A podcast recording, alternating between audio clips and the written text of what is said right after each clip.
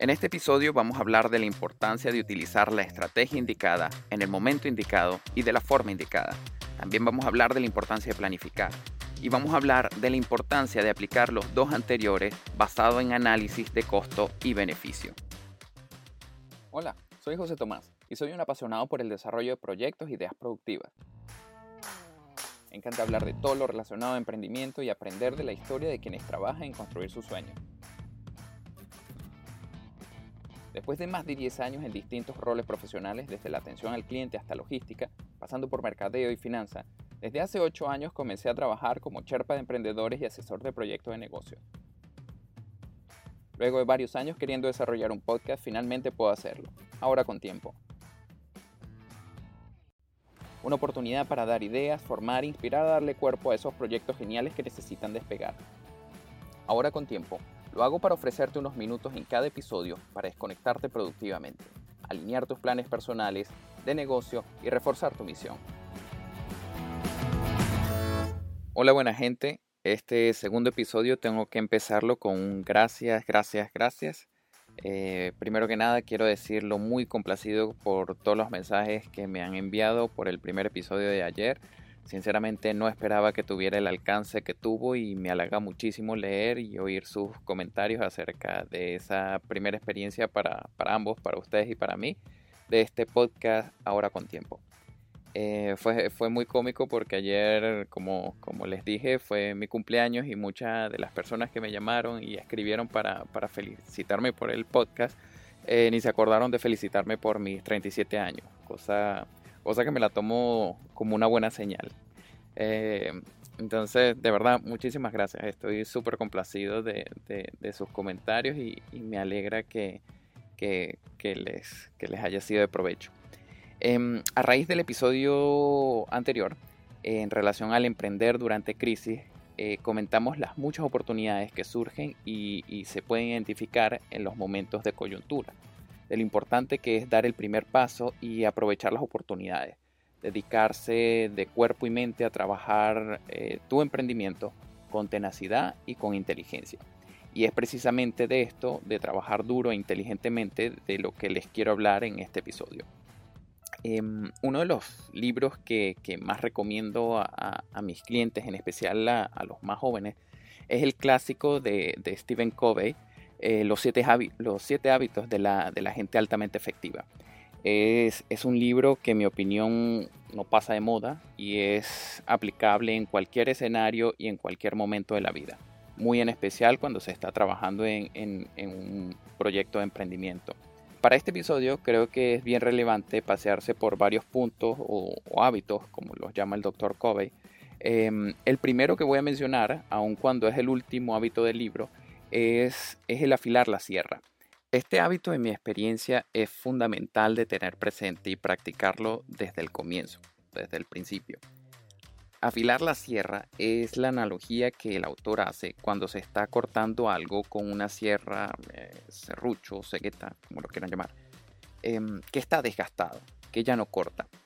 Resumiendo el significado de la analogía de la sierra, la sugerencia del Dr. Covey es que en vez de seguir poniendo toda la fuerza en cortar algo con una sierra que ya no corta, él recomienda detenerse un momento y afilarla, para luego retomar el trabajo y ser más efectivo con el esfuerzo que, se estaba haciendo.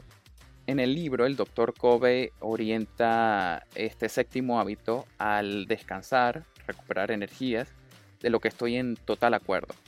Pero, pero me gusta llevarlo más allá y llevarlo al contexto de utilizar la herramienta adecuada, de la forma adecuada e incluso permitir que, sea la persona adecuada quien la manipule.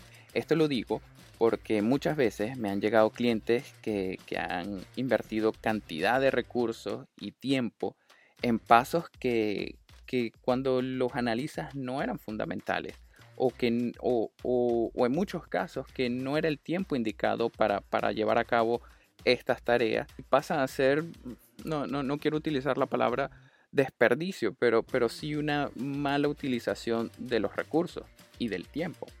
Hay que tener claro, y para mí todo emprendedor que se precie de serlo, tiene que ser un fiel creyente de trabajar duro, de, trabajar y dedicarse de, cuerpo y alma a, su, a su proyecto. Pero adicionalmente, una de las cosas que trato de grabarle a fuego a quienes tienen la, tengo la oportunidad de, hacerles consultoría y análisis a sus emprendimientos es la importancia de trabajar de manera inteligente. No solo de, traer ideas brillantes sobre la mesa, sino el proceso de utilizar el intelecto en desarrollar cada paso del proceso. Tal y como dice el señor Covey en su libro, no es efectivo cortar un árbol con una sierra gastada. Lo mismo que no es efectivo pegar clavos a una mesa con un teléfono celular. Cada herramienta tiene su utilidad y cada herramienta ofrece distintas facilidades para hacer distintas cosas. Lo mismo aplica al, utilizar estrategias e incluso al, al, trabajar con personas. En cada tarea, en cada actividad que hagas de tu proyecto es primordial que estés utilizando el recurso adecuado de la manera adecuada e idealmente en las condiciones adecuadas. Utiliza una sierra afilada, utiliza la sierra adecuada y, de ser necesario, dale la sierra a quien es experto utilizando sierra. Esto me trae a, una experiencia con, un cliente, el señor Robaina, que, tuve la, fortuna de conocer hace, hace seis años él es un cliente que, ya lleva bastante tiempo trabajando con nosotros, alrededor de, bueno, eso, seis años. Nos conocimos por pura casualidad en una visita a una planta de, boosters de, señal de celulares. Estaban haciendo un tour a la planta y, bueno, éramos las dos únicas personas que hablábamos español y, y, bueno, nos pusimos a conversar, particularmente de su negocio. Y bueno, conversando, él me comentó que el estar ahí no le resultaba nada productivo, que, estaba perdiendo tiempo. Y, en el medio de la conversación empecé a entender a qué se refería. Él es un excelente gerente de su negocio, tiene muchísimo éxito en Guatemala. Él es un proveedor de productos y servicios a una empresa de telecomunicaciones en Guatemala. Y el estar ahí, coordinando acuerdos de producción, coordinar inspecciones de calidad, programar logística, primero no se le daba muy bien eh, por barreras de idioma, por experiencia y, que no era su área. Aparte, era un viaje al otro lado del mundo. Estar en China le resultaba súper costoso. Eh, aparte de dinero, le, daba muchísimo tiempo. Y era un tiempo súper importante que, estaba descuidando su negocio en Guatemala. En resumen, los esfuerzos del señor Robaina no estaban siendo utilizados eh, de la mejor manera. No estaba siendo lo más productivo. Y eso no le quita que no estaba trabajando muy duro. El estar ahí eh, significaba estar cansado, pocas horas de sueño. Y bueno, sin entrar en mayores detalles, porque, porque tampoco es la idea, el señor Robaina, a partir de ahí establecimos una relación, yo le expliqué en qué consistía mi trabajo, con quiénes trabajaba y todas las cosas que podía hacer. Y, y hoy en día, cada vez que, que, que conversamos, eh, saca a relucirla y con, mucha satisfacción que lleva seis años sin, sin ir a China. Y, esto eh, lo comenta con orgullo, no solo eh, por, por, el ahorro obvio del tiempo y del dinero de viajar, sino que esto desde hace seis años, y, esto fue algo que, que, alcanzamos el año pasado, se ha logrado reducir los costos de, de producción y transporte a menos del, del 27%. Más allá de, de, lo que, de lo, como ya dije, el ahorro de tiempo y dinero, también se manifiesta en, en, en hacer más efectivo los procesos con los que trabaja. Por otra parte, está el planificarse. Otra de las claves fundamentales para el trabajo eficiente es el programar, establecer tiempos, costos y métodos para ir dándole cuerpo a, a todo proyecto de emprendimiento. Eh, muchas veces hay la tendencia a creer que hay pasos obvios y universales que son necesarios cuando en realidad cada proyecto es único en circunstancias, recursos y ritmo. Un error eh, recurrente que, suelo ver en nuevos emprendedores es comenzar a trabajar en pasos que no corresponden a las necesidades de, su proyecto puntual, ya sea por el momento en que los, los ejecutan o en el nivel de, desarrollo del proyecto en que lo están ejecutando. Es realmente lamentable porque hay muchos proyectos con muchísimo potencial que quedan estancados porque se les acaba el capital y, esto pasa porque número uno muchas veces presupuestos mal hechos, cuando se han hecho, o por invertir en tareas que no eran necesarias y terminan consumiendo parte importante de esos recursos e incluso de, tiempo valioso para, montar y desarrollar y, poner a arrancar los proyectos. Estos casos los veo con más frecuencia de las que quisiera y en un alto porcentaje eh, los veo en inversiones de maquinaria y utensilios y herramientas en general.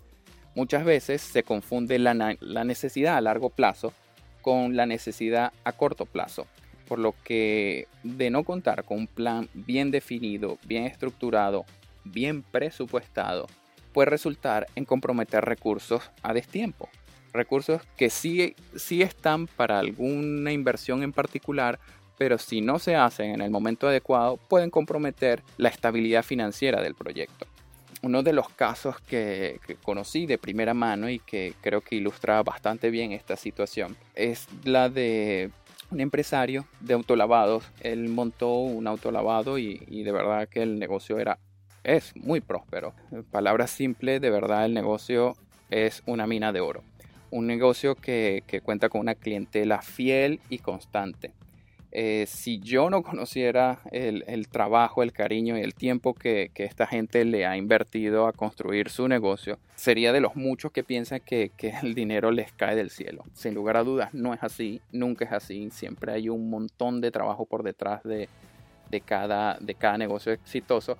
Pero a simple vista es, un negocio que no para. Abren y apenas abren ya hay gente usando su servicio y, cierran y, hay gente que, todavía estaba en, cola para utilizar su servicio. Dado este éxito, ellos decidieron abrir un segundo local. Esto, esto ya hace 4 o 5 años. Cosa que a simple vista prometía ser otro éxito.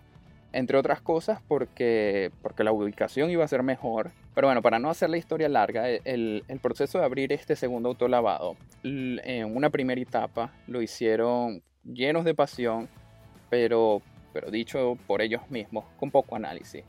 Eh, sin caer mucho en detalles, lo que, lo que sucedió fue que ellos decidieron invertir en máquinas mucho más sofisticadas de las que usaban en, su primer local, obviamente mucho más costosas de las, de las, que las que tenían.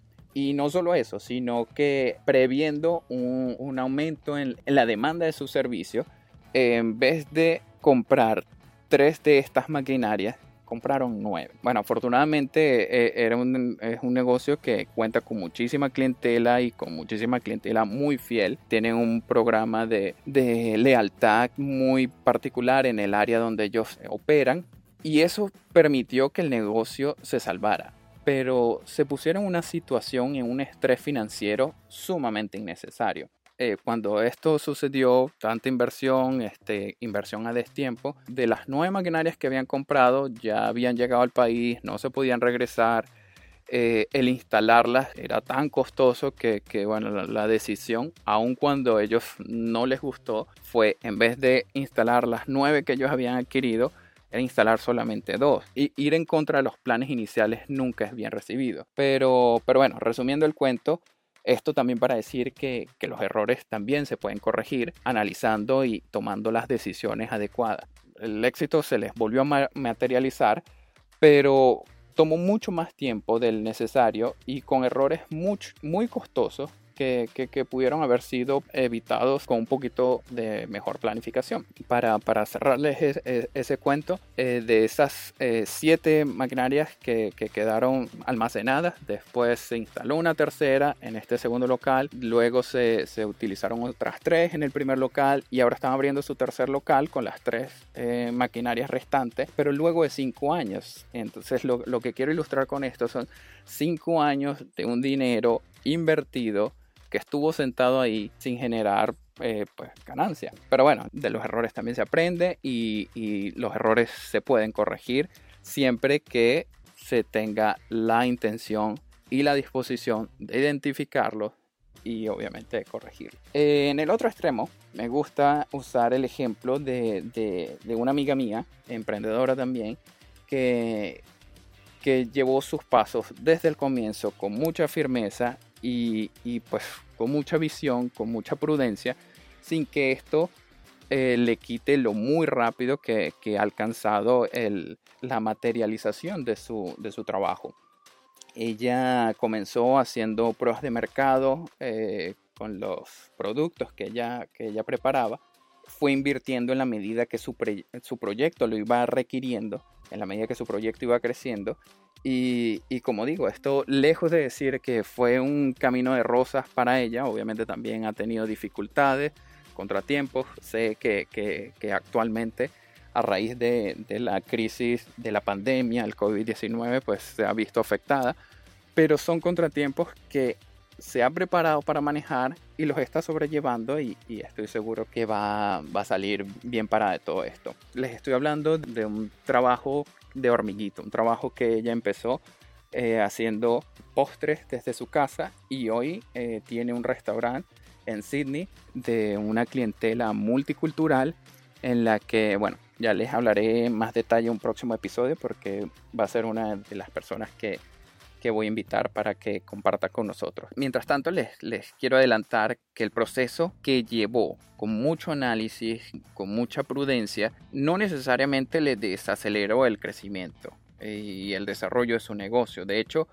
en mi opinión, muy por el contrario. En este caso que, les estoy hablando y no les quiero dar muchos detalles, la forma analizada y prudente no necesariamente desacelera el crecimiento y, no desaceleró este crecimiento y, el desarrollo del negocio de, esta emprendedora. De hecho, en mi opinión, muy por el contrario. Otro elemento fundamental para trabajar inteligentemente es siempre pensar con la cabeza. Esta es la parte más crítica y en donde todos tenemos que ponernos recordatorios para no dejar que las ilusiones, la pasión e incluso el orgullo tomen decisiones cuando es trabajo exclusivamente para el cerebro. Para quienes están emprendiendo, su proyecto es parte de sí mismo. Es el bebé que todos queremos proteger contra todo peligro, del que, del que estamos llenos de orgullo y del que, que estamos dispuestos a darlo todo. Eso es normal, eso nos pasa a todos y de hecho es necesario, es indispensable que se sienta así cada, cada uno por, por su proyecto, siempre y cuando todos esos sentimientos no influyan en la toma de decisiones. Muchas veces como, como asesores eh, nos toca el papel de villanos dando recomendaciones contrarias a las decisiones que, sabemos que, se quería, que nuestros clientes querían tomar y, es siempre más que obvio cuando empiezan con, a dar excusas y a, decir peros y, si quizás para, tratar de validar decisiones que son deseadas, pero, pero que no tienen ningún sustento analítico. Bueno, de ahí, de ahí sale un chiste interno eh, que, que siempre le digo a mis clientes y es que mi trabajo es proteger su proyecto, no complacer su corazón. Y eso es algo que, todo emprendedor tiene que tener claro para sí mismo.